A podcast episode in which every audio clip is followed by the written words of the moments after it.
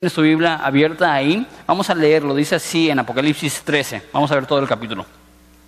Dice, me paré sobre la arena del mar y vi subir sobre el mar una bestia que tenía siete cabezas, diez cuernos y en sus cuernos diademas y sobre sus cabezas un nombre blasfemo. Y la bestia que vi era semejante al leopardo y sus pies como oso y su boca como boca de león y el dragón le dio poder y su trono y grande autoridad. Y vi una de sus cabezas como herida de muerte, pero su herida mortal fue sanada y se maravilló toda la tierra en pos de la bestia. Y adoraron al dragón que había dado autoridad a la bestia y adoraron a la bestia diciendo, ¿quién como la bestia y quién podrá luchar contra ella? También se le dio boca eh, que hablase grandes cosas, grandes cosas y blasfemias, y se le dio autoridad para actuar 42 meses y abrió su boca en blasfemias contra Dios para blasfemar de su nombre, de su tabernáculo y de los que moran en el cielo. Y se le permitió hacer guerra contra los santos y vencerlos. También se le dio autoridad sobre, las, sobre cada tribu, pueblo, lengua y nación. Y la adoraron todos los moradores de la tierra cuyos nombres no estaban escritos en el libro de la vida del Cordero que fue inmolado desde el principio del mundo. El que tiene, si alguno tiene oído, oiga. Si alguno lleva la cautividad, va en cautividad. Si alguno mata a espada, a espada debe ser muerto. Aquí está la paciencia y la fe de los santos. Después vi otra bestia que subía de la tierra y tenía dos cuernos semejantes a los de un cordero, pero hablaba como dragón y ejerce toda la autoridad de la primer bestia en presencia de ella y hace que la tierra y los moradores de ella adoren a la primera bestia cuya herida mortal fue sanada. También hace grandes señales de tal manera que aún hace descender fuego del cielo a toda la tierra delante de los hombres. Y engaña a los moradores de la tierra con las señales que se le ha permitido hacer en la presencia de la bestia, mandando que los moradores de la tierra que hagan imagen a la bestia que tiene la herida de espada y vivió. Se le permitió infundir aliento a la imagen de la bestia para que la imagen hablase e hiciese matar a todo aquel que no le adorase y hacía que todos los pequeños y grandes y ricos y pobres y libres y esclavos se pusiesen la marca en la mano derecha o en la frente y que ninguno pudiese comprar ni vender, sino que tuviese la marca o el nombre de la bestia o el número de su nombre. aquí hay, aquí hay sabiduría. El que tiene entendimiento, cuente el número de la bestia, pues su número es del hombre y su número es de 666. Oramos. Padre, te damos gracias por este libro y al abarcar temas, como ya hablamos, raros, eh, para muchos confusos, para muchos eh, un poco no claros o ambiguos. Y Padre, te pido que podamos sacar de este pasaje las cosas que son claras y obvias y evidentes y crecer de ello y que realmente no nos enfoquemos tanto en especulaciones, simplemente en revelación, porque de eso se trata el libro, de conocerte mejor. Entonces te pido que hagas tu obra como siempre lo haces para que podamos conocerte cada vez mejor. Y es en tu nombre precioso que pedimos esto. Amén. Establecemos las reglas, más interpretando algo tan tan loco como la bestia y el número de la bestia y ese tipo de cosas. Apocalipsis se trata de Jesús, siempre se ha tratado de Jesús. Es más, el libro de Apocalipsis inicia con esta frase, la revelación de Jesucristo. De hecho, la serie se titula también de esa manera, la revelación de Jesucristo. ¿Por qué? Porque el enfoque de Apocalipsis, el propósito de Apocalipsis, no es darnos a entender todos los detalles de los últimos días. El fin de Apocalipsis es darnos a entender quién es Jesucristo y a través de este libro vamos a, a conocer mejor y vamos a saber mejor quién es. Sin embargo, si dice la revelación de Jesucristo que Dios le dio a Juan acerca de las cosas que sucederán pronto. Entonces, aunque el enfoque, el punto de Apocalipsis es revelarnos a Jesucristo, la manera que nos revela a Jesucristo es diciéndonos acerca de eventos y sucesos futuros. Esto es lo que hemos estado viendo desde el capítulo 4 de Apocalipsis. Cosas que no han sucedido, que son profecías que Dios está dándonos a entender que en un futuro, a lo mejor cercano, a lo mejor no tan cercano, no sabemos, pero Dios va a desatar todos los juicios que vemos en este libro y los va a hacer caer sobre la tierra. Ahora, esa no es la excepción. No, es, no estamos aquí simplemente por la curiosidad de saber qué o quién es la bestia. Estamos aquí porque queremos saber, ok, qué nos revela el conocimiento de la bestia acerca de Jesucristo y acerca de su plan para el mundo. Entonces, habiendo dicho eso, vamos a verlo. Versículo 1, capítulo 13, dice, me paré sobre la arena del mar y vi, subir, y, perdón, vi subir del mar una bestia que tiene siete cabezas, diez cuernos, y en sus cuernos diez diademas, y sobre sus cabezas un nombre blasfemo. Les aviso desde ahorita que ya me estoy quedando ciego y mañana recojo mis lentes, entonces me da mucha pena que ya casi no puedo leer de la Biblia, tengo que imprimir mis apuntes más grandes para no hacer el ridículo aquí enfrente de ustedes. Ok, entonces, está Juan en la arena del mar y ve subir de esa arena una bestia. Ahora la pregunta es, si hemos estado viendo el libro de Apocalipsis de manera literal y si vemos una langosta que tiene cabello como una mujer y dientes como un león, decimos, ay, qué fea langosta, no, no, no, no es como que estamos... ¿Y eso qué, qué significará? Si el libro no nos dice que es simbólico, asumimos que es literal. Entonces, ¿Hay algo que nos indique que esto es simbólico o realmente está Juan en un mar y está viendo salir literalmente una bestia o un monstruo? Bueno, en este pasaje no nos dice, pero en Apocalipsis capítulo 17 nos explica que estas cosas son simbolismos. Si quieren ir ahí, pueden ir ahí para comprobarlo, pero eh, Apocalipsis 17, 15 dice, me dijo también, las aguas que has visto donde sale la ramera, donde se sienta la ramera, eso lo vamos a ver un poco más adelante, son pueblos, muchedumbres, naciones y lenguas. Entonces, en capítulo 13, cuando dice que vio subir del mar, nos dice Juan más adelante que no es un mar literal, no está hablando de, que estaba en una playa y ve salir un, monstruo, más bien está usando simbolismos. Y el simbolismo que utiliza aquí eh, es que salió de la muchedumbre, salió del pueblo, salió de la gente. Hasta hoy en día, cuando hay una multitud grande, es que se dice, era un mar de gente. Entonces es esta mentalidad que dentro del pueblo, eso no, probablemente va a ser una persona que va a salir de la nobleza, eso es una persona que va a salir de, la mucha gente, de la muchedumbre, va a salir esta bestia y después nos dice cosas acerca de ellos. Lo primero que vemos, acerca de la bestia más bien, lo primero que vemos es lo que significa la palabra bestia. Bestia literalmente significa rapaz, salvaje o brutal. Entonces habla no solamente de, un monstruo, como ya dije, pero habla probablemente de la naturaleza de esta bestia, que es salvaje, que es rapaz, que, eh, es eh, indomable, que es, algo extremadamente fuerte y agresivo. Y sale esta bestia. Ahora, nos dice cosas interesantes. Dice que tiene siete cabezas, diez cuernos y diez diademas. Si te acuerdas de hace dos semanas, Romanos, Romanos, Está enseñando Romanos los eh, jueves en el Instituto Bíblico. Apocalipsis 12 dice que el dragón tiene eh, siete cabezas, diez cuernos y siete diademas. Entonces es muy similar, pero la diferencia es que el dragón, Satanás, tiene diez, eh, siete diademas y la bestia tiene diez. la pregunta es ¿por qué la, diferencia? Y la realidad es que en capítulo 17 vamos a ver que explica las cabezas, explica, explica los cuernos, mas no explica las diademas. Entonces no estamos seguros por qué el diablo tiene 10 o más bien 7 diademas y, este, y la bestia tiene 10. Lo único que sí podemos ver es que los diferencia. El dragón es una criatura independiente y la bestia es otra criatura o otra cosa, ahorita vamos a ver qué es, totalmente aparte. Entonces, ¿Qué son estas siete cabezas?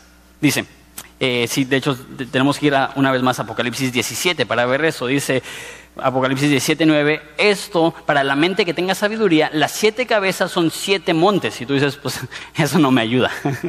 Pero nos explica, sobre los cuales se sienta la mujer y son siete reyes. Entonces estos siete, siete cabezas representan a siete reyes y nos dice, cinco de ellos han caído, uno es, el otro aún no ha venido y cuando venga es necesario que dure un que dure breve tiempo, la bestia que era y no es, es también el octavo que está entre los siete y va a la perdición. Entonces nos dice que cada cabeza representa un reino. Y este reino, más bien cinco de estos reinos ya han pasado. Entonces la mayoría de personas creen que esas son fuerzas globales que estaban alrededor del, de, de Jerusalén. Entonces hubo cinco fuerzas eh, realmente grandes, que eran los egipcios, los de Asiria, los de Babilonia, los de Medo-Persa eh, y los de Grecia. Entonces, esos fueron cinco imperios grandes, cinco cabezas, a lo mejor de cierta manera llevados por fuerzas satánicas, porque dice que, que, esta bestia ya ha utilizado sus cabezas en el pasado.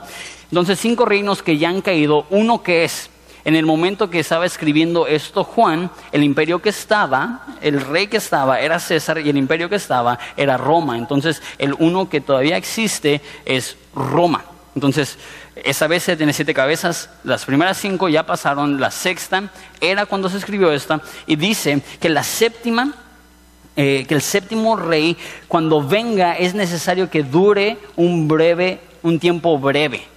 Entonces se va a levantar un imperio masivo que no va a durar mucho tiempo, porque justo después de que se cree es cuando viene la segunda venida de Jesús y él pelea contra la bestia y todo eso lo vamos a ver más adelante.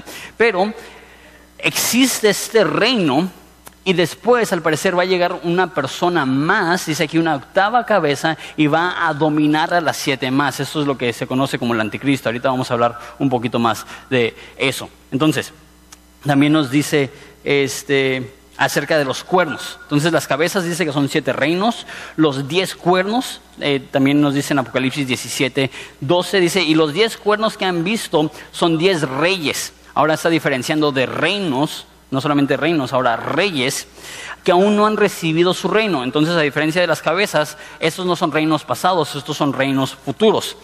Este, pero por una hora queda muy bien con lo que dice la séptima cabeza, que es por un breve tiempo, por una hora recibirán autoridad como reyes juntamente con la bestia, y esos tienen un mismo propósito, entregarán su poder y su autoridad a la bestia.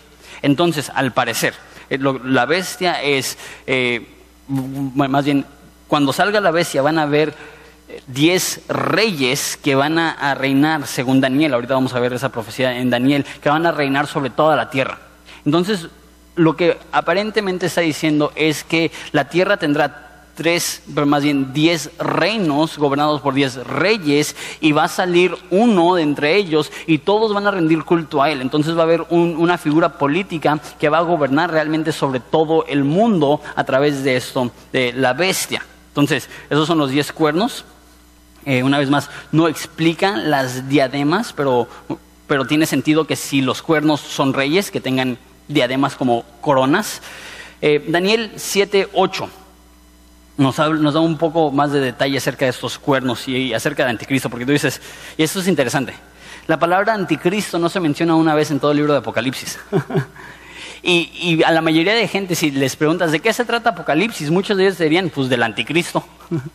Pero realmente el protagonista de Apocalipsis no es el anticristo, se nota porque tenemos en Apocalipsis desde abril y es la primera vez que lo mencionamos. Y de hecho ni lo menciona, lo mencionamos porque, eh, porque el que va a dirigir la bestia, eh, este reino global, este, este gobierno global va a ser eh, la octava cabeza, le llama así ahí, y en Daniel le llama la onceava, el onceavo cuerno. Dice Daniel 7:8, mientras yo contemplaba los cuernos, he aquí otro cuerno pequeño salía entre ellos, y delante de él fueron arrancados tres cuernos de los primeros.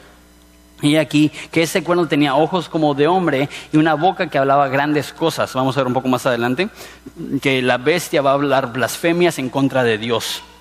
Eh, y después del versículo 24, igual Daniel 7 dice, los diez cuernos significan que aquel reino se levantarán diez reyes y tras de ellos se levantará otro, ese es la onceava, el onceavo cuerno o la octava cabeza, dependiendo de si estás leyendo Daniel o Apocalipsis, y dice que será diferente a los primeros y a los tres reyes derribará. Entonces, la bestia muchas veces pensamos que es sinónimo del anticristo, pero de hecho en Daniel 7 habla de cuatro bestias. Dice que hay una que es como un leopardo, una que es como un oso y una que es como un león.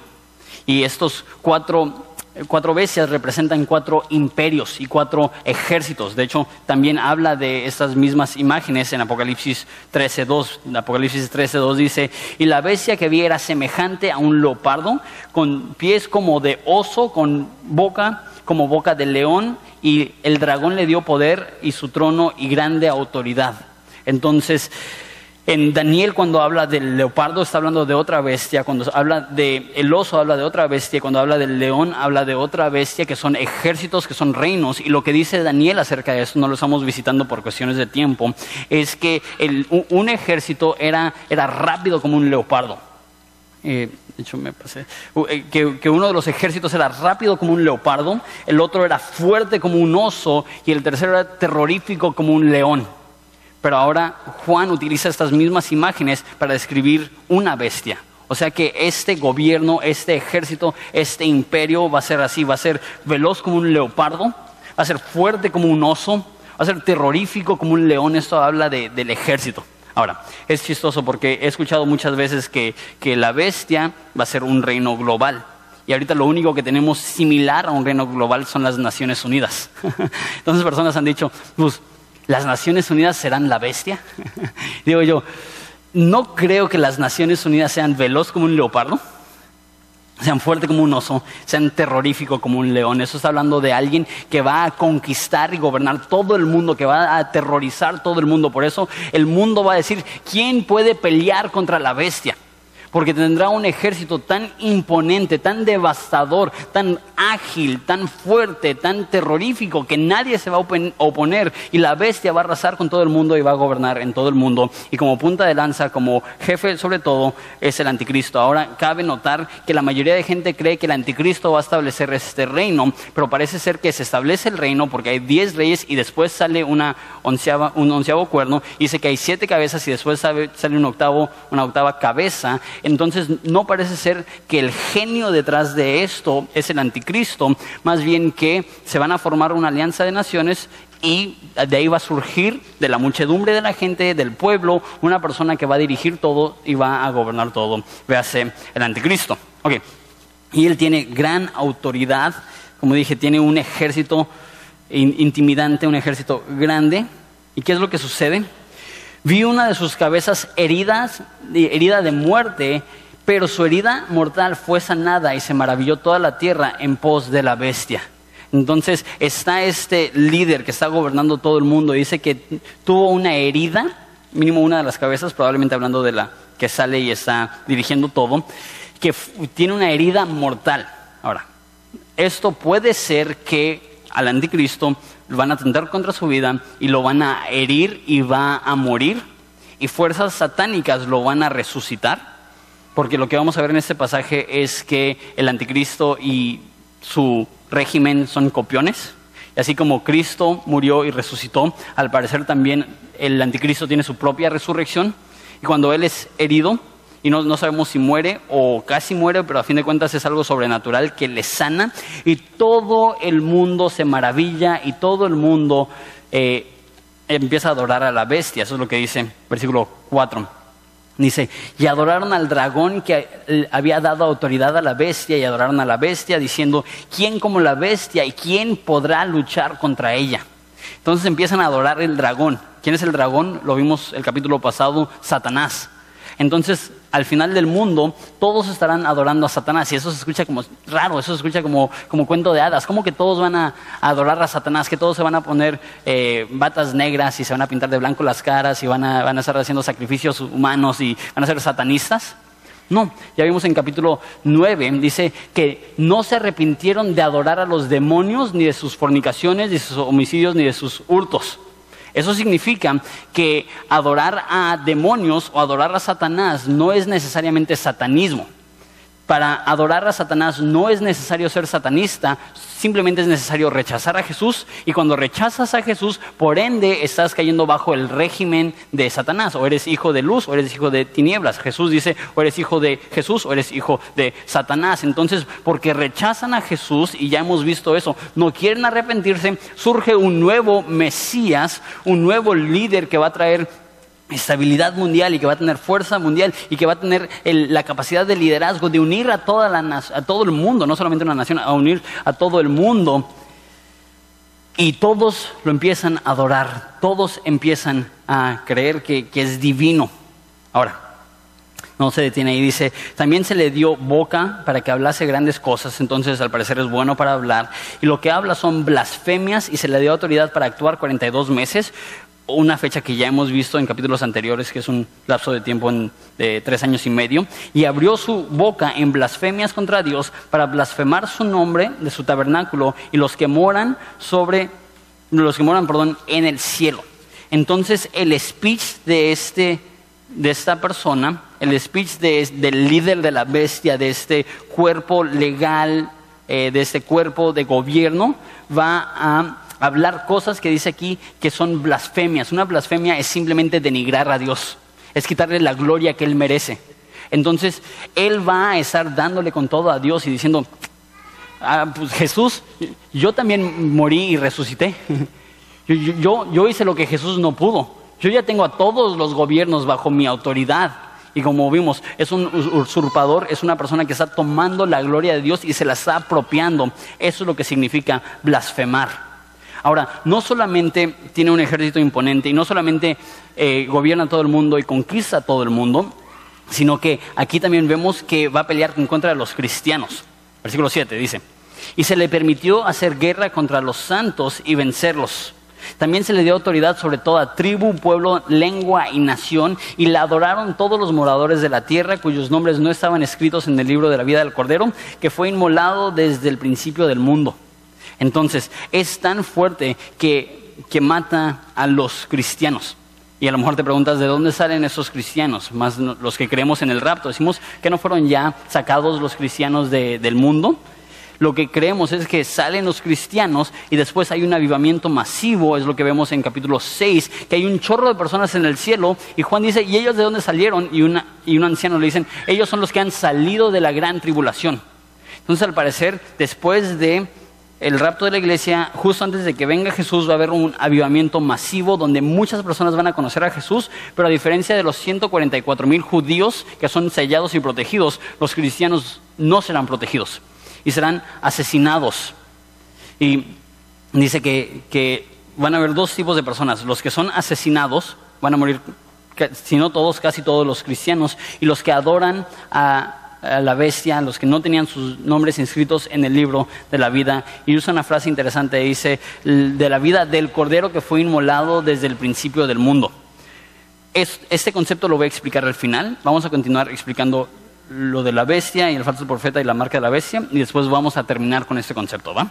Entonces, este, imagínate, recibes una carta de tu amado pastor Juan en el primer siglo.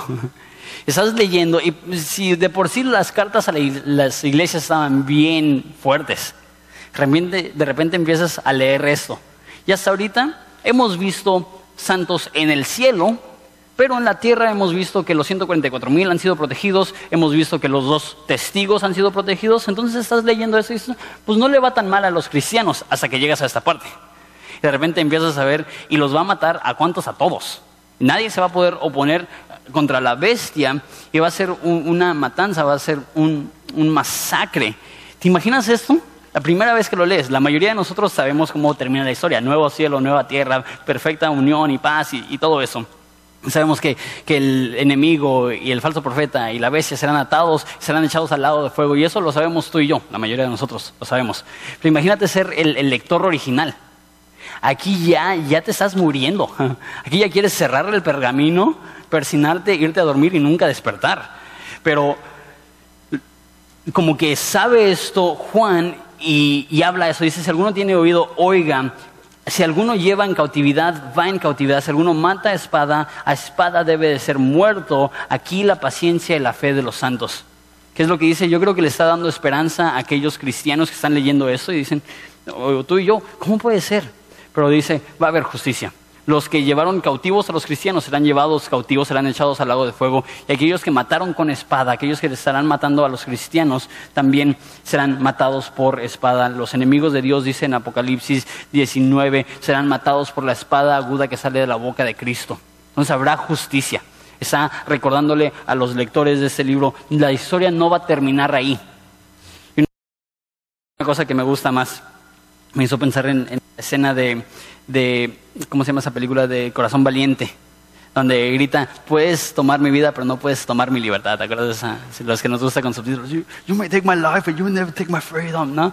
Y, y lo que sucede aquí, el anticristo le toma, le quita la vida, pero nota, dice, y aquí se demuestra la paciencia y la fe de los santos. Que el cristiano verdadero, cuanta más oposición, más brilla su fe que la oposición demoníaca, lo peor que puede hacer es quitarte la vida, no puede quitarte la fe. Satanás no puede, dice la Biblia, tocar tu fe. Dice el que ama a Dios, el maligno no le toca. Que realmente aún las flechas de Satanás lo único que nos hacen es que nos hacen más fuertes, más pacientes. Y si nos llegan a matar, pues estamos comprobando la fe máxima. Estamos siendo un mártir, así como Cristo fue un mártir. Puede quitarle la vida, no puede quitarle la fe. Y en ese momento es cuando brilla la fe de esas personas. Ok, entonces, ya vimos la bestia. La bestia va a ser un imperio, un ejército, un gobierno global. Y dentro de la bestia va a surgir uno que va a ser la punta de lanza, que va a regir por encima de la bestia. Ese se conoce como el hijo de perdición, el anticristo, dependiendo de dónde lo lees, la, octava cabeza o, o el onceavo cuerno. Pero sale otra bestia. Dice así, versículo 11. Después vi otra bestia que subía de la tierra y tenía dos cuernos semejantes a los de un cordero, pero hablaba como un dragón. Entonces sale esta persona y dice eh, que, esta bestia tiene eh, cuernos semejantes a un cordero y habla como un dragón. Ahora la pregunta es, ¿quién es esta segunda bestia? La Biblia lo identifica más adelante en Apocalipsis 19. Dice que la bestia fue capturada y con él el falso profeta. De hecho, se menciona la bestia, la segunda bestia en este capítulo, pero el resto de Apocalipsis se, llama el falso profeta. Es interesante que dice que tiene cuernos como un cordero, pero habla como un dragón, porque nos dice en Mateo que vendrán muchos falsos profetas que serán lobos vestidos de oveja que aparentan ser santos y aparentan ser piadosos y aparentan ser buenos y aparentan ser religiosos o espirituales o lo que sea, pero realmente son lobos rapaces. Aquí no es un lobo vestido de oveja, es un dragón vestido de cordero.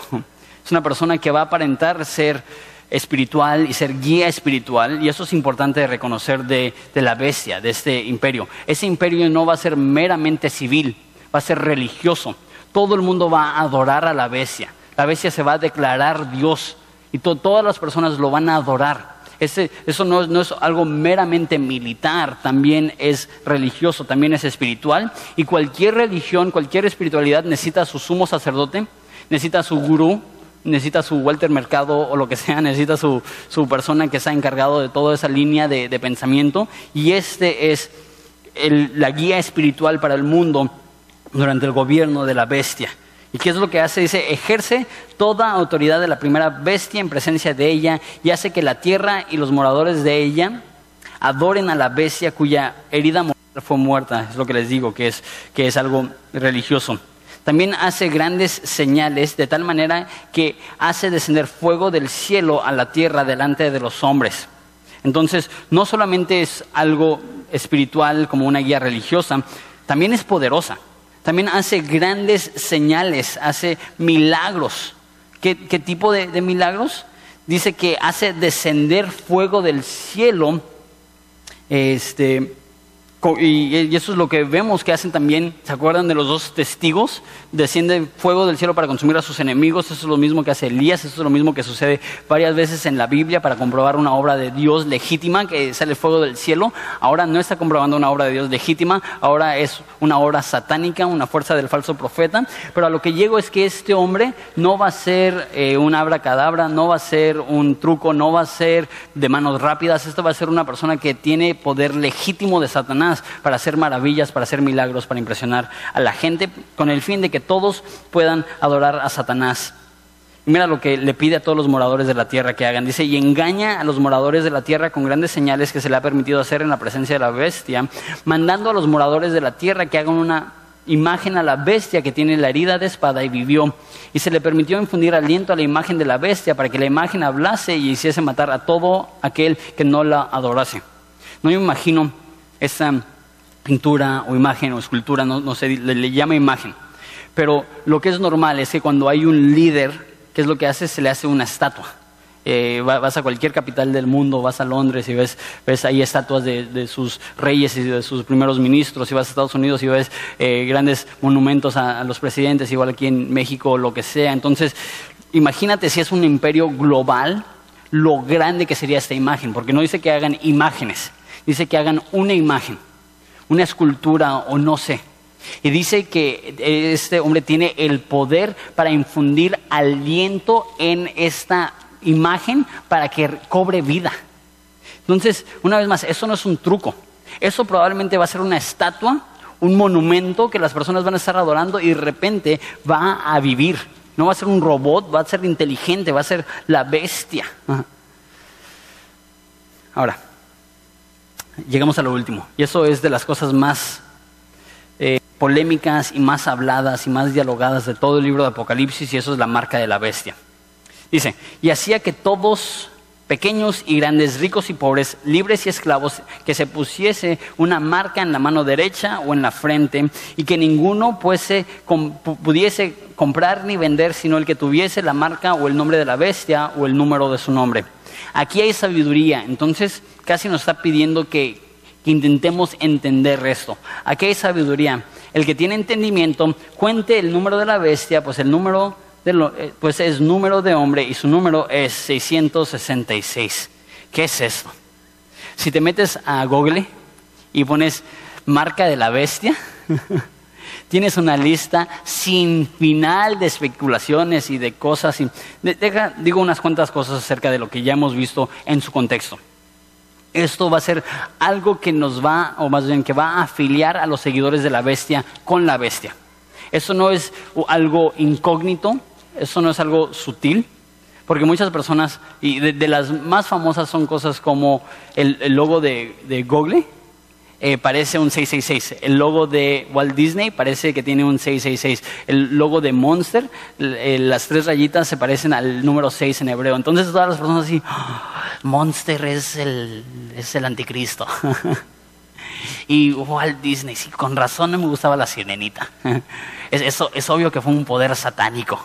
Es, ok, cuando venga el anticristo va a venir como un leopardo, como un oso, como un león, con un ejército, no con caricaturas.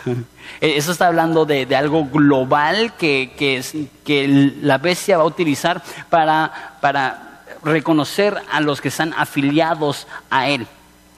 A, a, tal grado que no puedes comprar ni vender con él. Eso no está diciendo que compras con él. Porque muchas personas a raíz de esto, tarjetas de crédito, códigos de barra, dicen, es la marca de la bestia. No, dice que no puedes, no, no, dice que tienes que comprar con él, solamente dice que a menos de que tengas esta marca, no puedes comprar. Unas cuantas cosas más. Es obvio y es evidente para todos. No va a ser un holograma, no va a ser algo escondido, no va a ser un chip debajo de la piel. Porque todos ven la tecnología actual, intentan meterlo en Apocalipsis. Entonces en los años 60 eran los códigos de barra. Y todos decían, la marca de la bestia es que te van a tatuar un código de barra en la frente o en la muñeca. Pues ya, ya nos dimos cuenta de lo ridículo que es eso. Y ahora ya hemos evolucionado. Ahora no es un código de barra, ahora es un chip microscópico debajo de la piel. Digo, si es un chip microscópico debajo de la piel, ¿cómo van a identificar a los que tienen la marca y los que no? y entonces llegas a Calimax y es como que, así,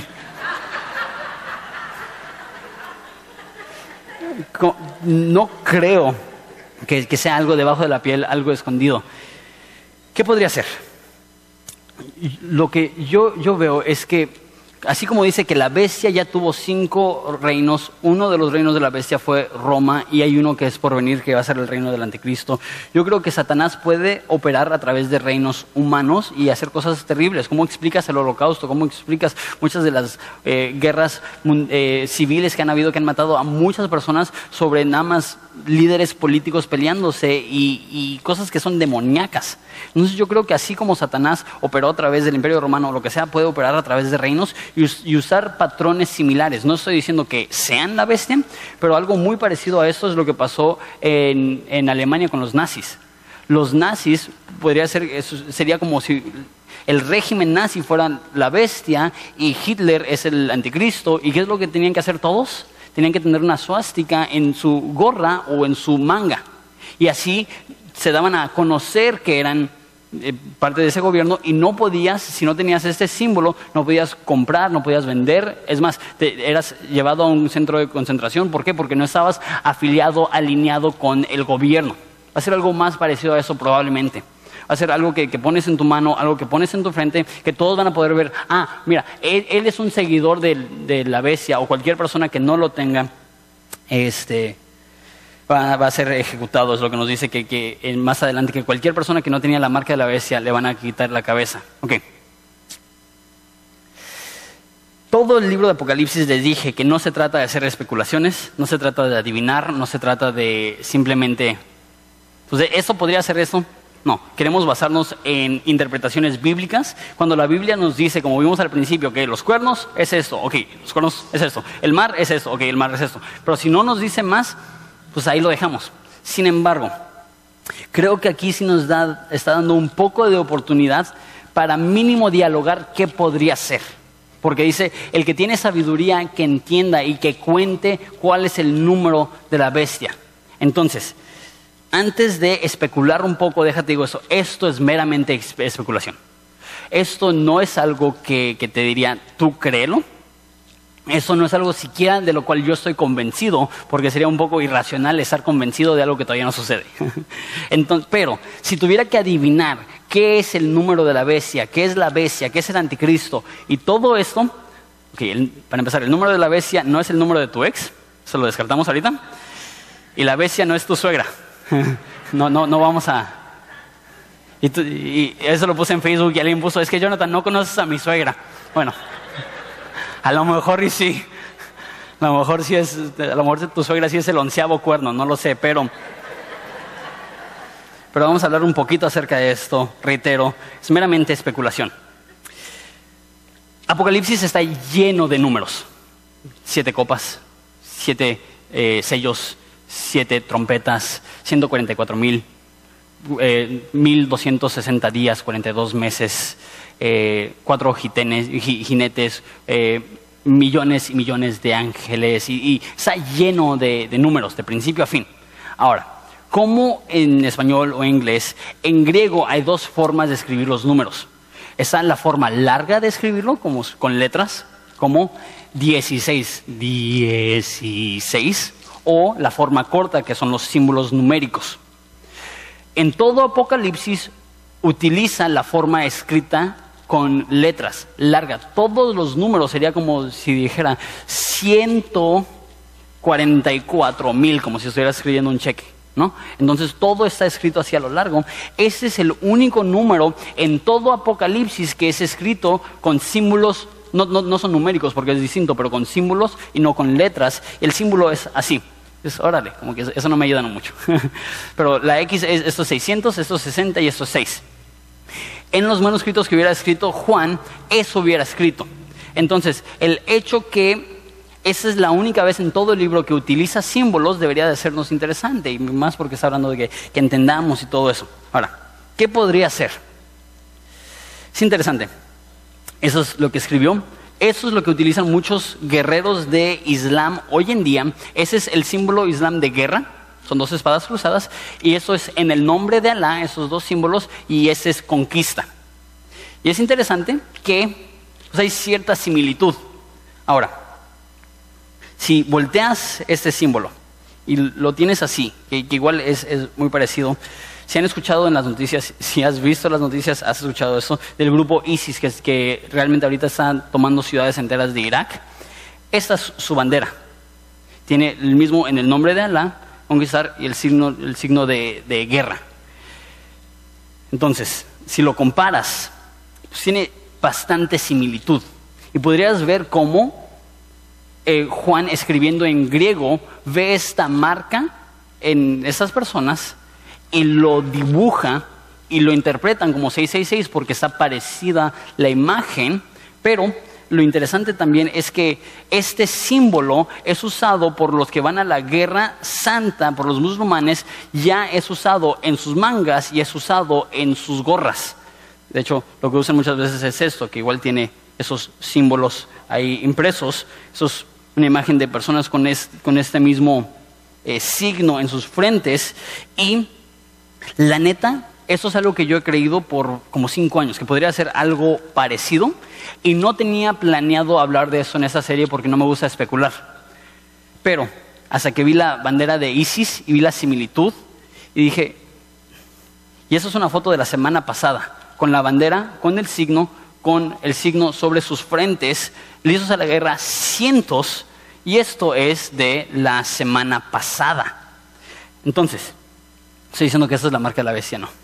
Pero estoy diciendo que, que es una posibilidad. Y ahora, si tomas el contexto de Apocalipsis y dices, ok, un ejército que es como un leopardo, que es rápido, ejércitos que son como osos y como, como leones, y algo que es tanto civil como religioso, algo que es tanto gobierno legal como espiritual, musulmanes. Musulmanes son de los pocos hoy en día que todavía tienen un gobierno religioso que rige también con un ejército. Vimos la semana pasada que el dragón va a odiar a la mujer, que es el pueblo de Israel, y a los cristianos, a los descendientes de ellos, quienes están dedicados a la exterminación de judíos y de cristianos. Dice que a los que no tengan la marca de la bestia les van a degollar, les van a quitar la cabeza. ¿Qué es lo que hacen los musulmanes ahorita, esos de ISIS, con aquellos que no se unen a su rama extrema del Islam?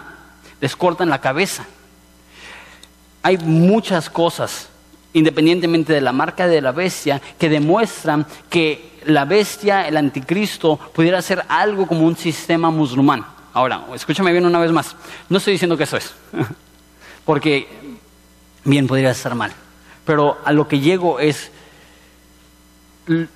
lo que debemos de saber es que ya hay sistemas ahorita en el mundo que desean hacer lo que el anticristo quiere hacer. Y a lo mejor es cuestión de que Dios quite la presencia cristiana del mundo para que ya no haya esa influencia, peleando en contra de ellos, mínimo filosóficamente, porque los cristianos típicamente no se arman, pero mínimo peleando con ellos filosóficamente para que el momento que ya no haya cristianos se puedan mover. Y, a lo mejor tú y yo estamos en México y decimos, ah, ¿cómo crees? No conozco ni a un musulmán. Pero ¿sabías tú que el 25% de Europa ahorita es musulmán? El 25% de Europa y las naciones de los musulmanes son grandes. ¿Sabías tú que casi la mitad de África es musulmán? ¿Sabías tú que India casi la mitad es musulmán? Es, una cantidad impresionante, son más de 2.200 millones de musulmanes en la tierra. Me pregunto si una vez más quitas esa influencia cristiana, ¿qué es lo que sucedería? Una vez más, no te estoy hablando de algo en teoría. Esto ya están usando. Esto es una foto de la semana pasada. Ahora, ¿cuál debe ser entonces nuestra reacción? No, pues vamos a armarnos y vamos a tumbar, tumbarlos, ¿no? Una bomba nuclear sobre el ISIS porque es la bestia y es el anticristo. No. Ya vimos que el que mata con espada muere a espada. Que Jesús dice, bienaventurados los pacifistas. Que los cristianos jamás hemos sido llamados a armarnos y pelear. Es más, la primera vez que hace eso Pedro dice, Jesús, guarda tu espalda, tu espalda, tu espada.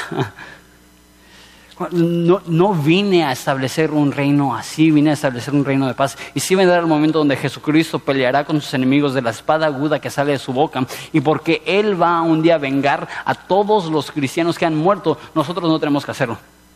La Biblia dice, ama a tus enemigos, ora por los que te persiguen. No debemos estar aquí diciendo, esperamos que Dios destruya esta nación. Dios va a destruir a cualquier persona que se opone a Él. Esa no es la oración.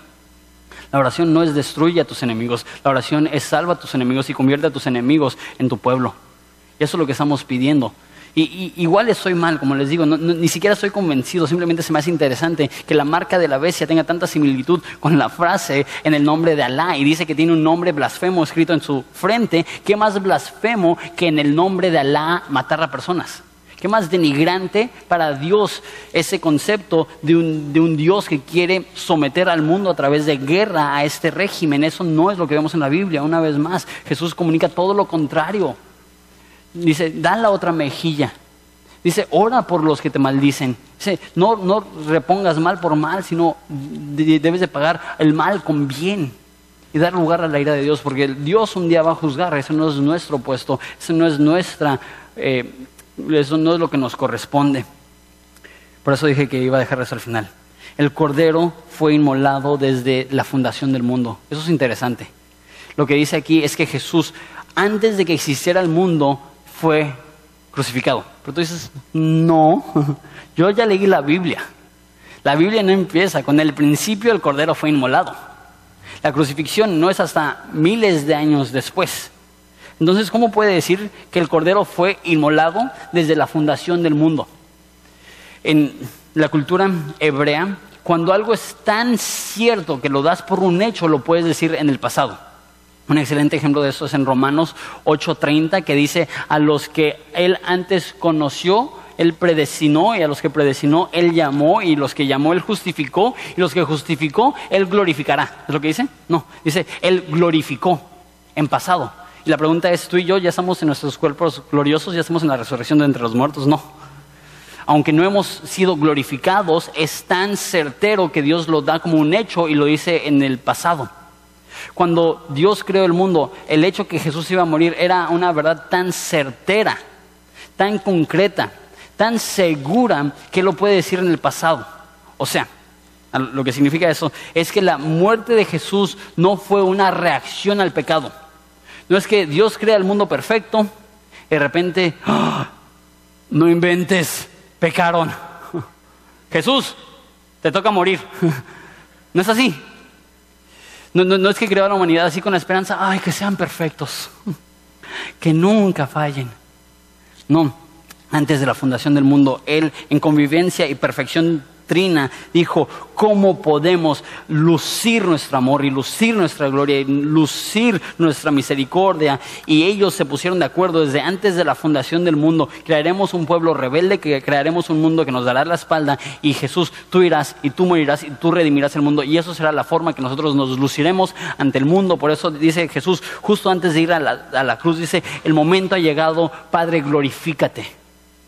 El plan desde antes de la creación del mundo es que Dios iba a ser glorificado al comprarnos a través de la sangre de su Hijo Jesucristo. Esto no fue un plan B, eso fue el plan A desde el principio de la fundación del mundo. ¿Qué me demuestra esto?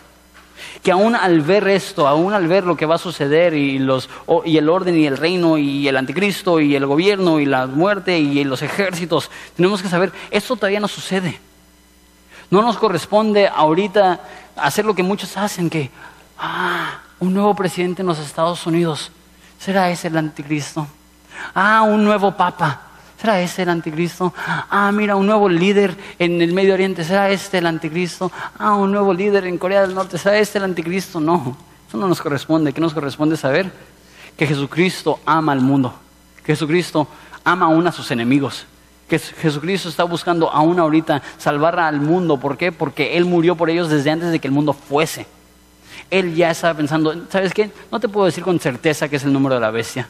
No te puedo decir con certeza que es la bestia, no te puedo decir con certeza que es el anticristo, te puedo decir con certeza que Jesús murió porque Él quiere que la mayor cantidad de gente lo pueda conocer y que la mayor cantidad de gente pueda ser perdonado por Él y presentado a un reino no que dura por una hora, no un reino que tiene la apariencia de perfección, a un reino que no tiene fin y un reino que no tiene pecado y un reino que no tiene maldad. Eso es lo que nos espera. No vine aquí para simplemente picar tu curiosidad acerca del anticristo, vine aquí a recordarte que independientemente de quién es el anticristo, tenemos una misión y tenemos una visión y eso es conocer quién es Jesús y darle a conocer y no nos desviamos de eso. Se trata de Jesús, no es un eslogan, es quiénes somos.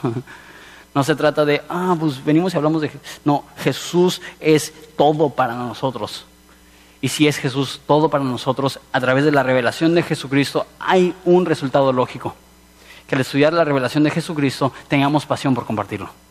Si no estás compartiendo más de Jesús, no está teniendo el efecto necesario del libro de Apocalipsis y necesitas echarle más ganas estudiando en tu grupo en casa, en tu casa. ¿Por qué? Porque cuanto más entendemos la Biblia, más hablamos de Jesús. Particularmente cuanto más entendemos la revelación de Jesús, más va a saturar nuestros corazones y de lo único que vamos a querer hablar es de Jesús. Eso es lo importante. Sé que a lo mejor las cosas que dije se escuchan medio fumadas, a lo mejor lo están. Pero la neta es esto. Jesús derramó su sangre porque Él tiene el ardiente anhelo de que tú vayas a su reino y no que te pierdas en ese reino imperfecto. ¿Les parece nos ponemos de pie y oramos?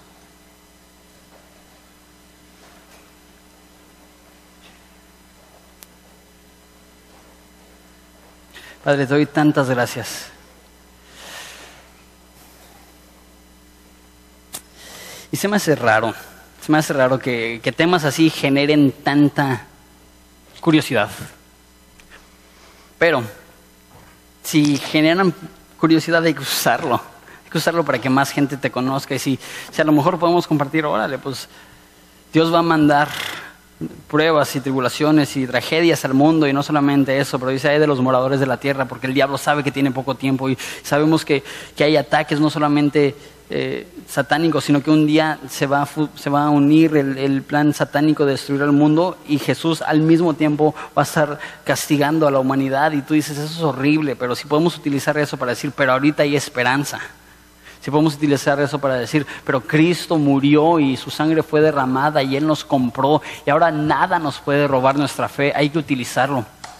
Jesús, te pido por esta iglesia, que como la iglesia en, en Pérgamo se me hace que es, que aunque somos pocos, vamos a ser fuertes que aunque a comparación de esta gran ciudad de Ensenada somos pocos, que podamos hacer una diferencia porque realmente creemos con todas nuestras fuerzas que se trata de Jesús y que en Él hay salvación y que Él posee todo lo que necesitamos. Ayúdanos Jesucristo a adorarte en espíritu y en verdad, porque cuando tú eres levantado, cuando tú eres exaltado, tú prometes que tú atraerás a todos a ti mismo. Te pido por aquellos que llegaron hoy, a lo mejor por primera vez, y se les hizo lo más raro que han escuchado en su vida, Padre, que ellos no se desvíen por cosas raras que no tienen explicación y cuestiones raras que no tienen fin del diálogo y de debate. Ayúdales a llevarse esto, que Cristo murió por ellos porque Cristo tiene el infinito deseo y el imparable deseo de salvarles y de verles entrar a un reino perfecto. Te amo Jesús y te, doy gracias por esta iglesia que amo tanto. Te damos gracias por ser tan bueno con nosotros. Pedimos esto en tu nombre.